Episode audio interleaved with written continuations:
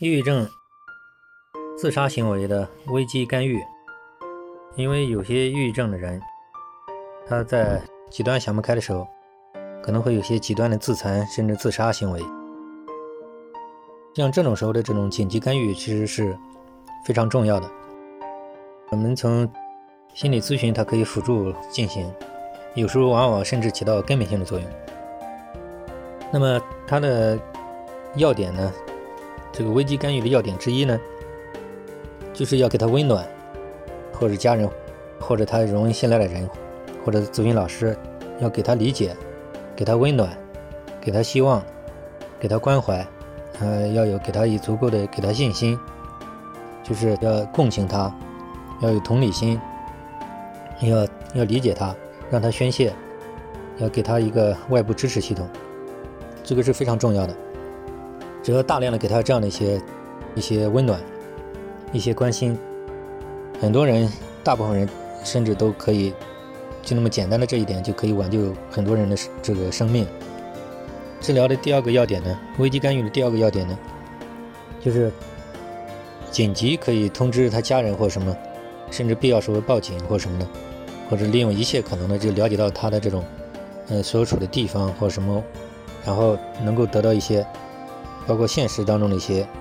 尽量的避免他的，能够去治疗他、去帮助他的一些方法。所以说，就是治疗的这个第二个危机干预的第二个很重要的一个方面。那么第三个这个方面呢，就是如果有家人或者是或者什么类似的情况，或者是没有那么非常严重的时候，也要给家人提醒，他只是有危机的苗头或什么时候。也要给家人一定要反复讲清楚，特别父母，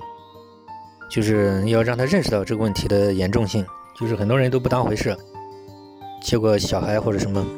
子女一赌气就造成极端现象。所以说这个问题一定要给家人，特别是父母要讲清楚，不能刺激他，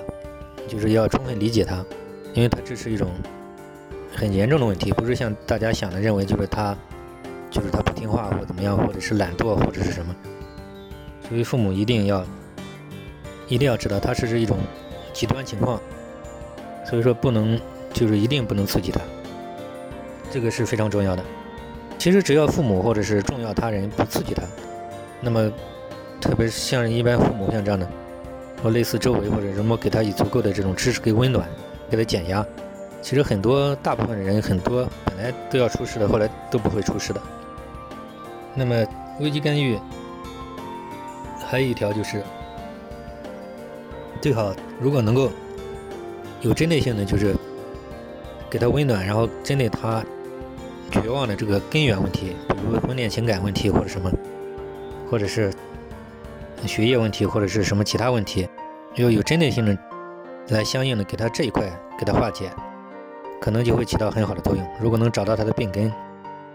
比如有的是婚恋情感问题，假如能够知道他的原因。是因为失恋或什么的，如果是比如能找到他的那个失恋的对象，失恋的对象哪怕给他一个电话，有可能就能挽救一个人，就是类似的或者给他这样的一些承诺或什么的，反正就是他绝望的背后的根源，如果能够给他找到，想个办法，愿意在沟通的当中能探索到给他这个方面给他希望，慢慢的给他化解，那么他可能也会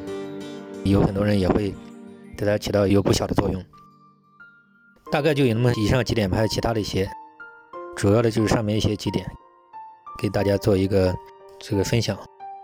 仅供大家参考。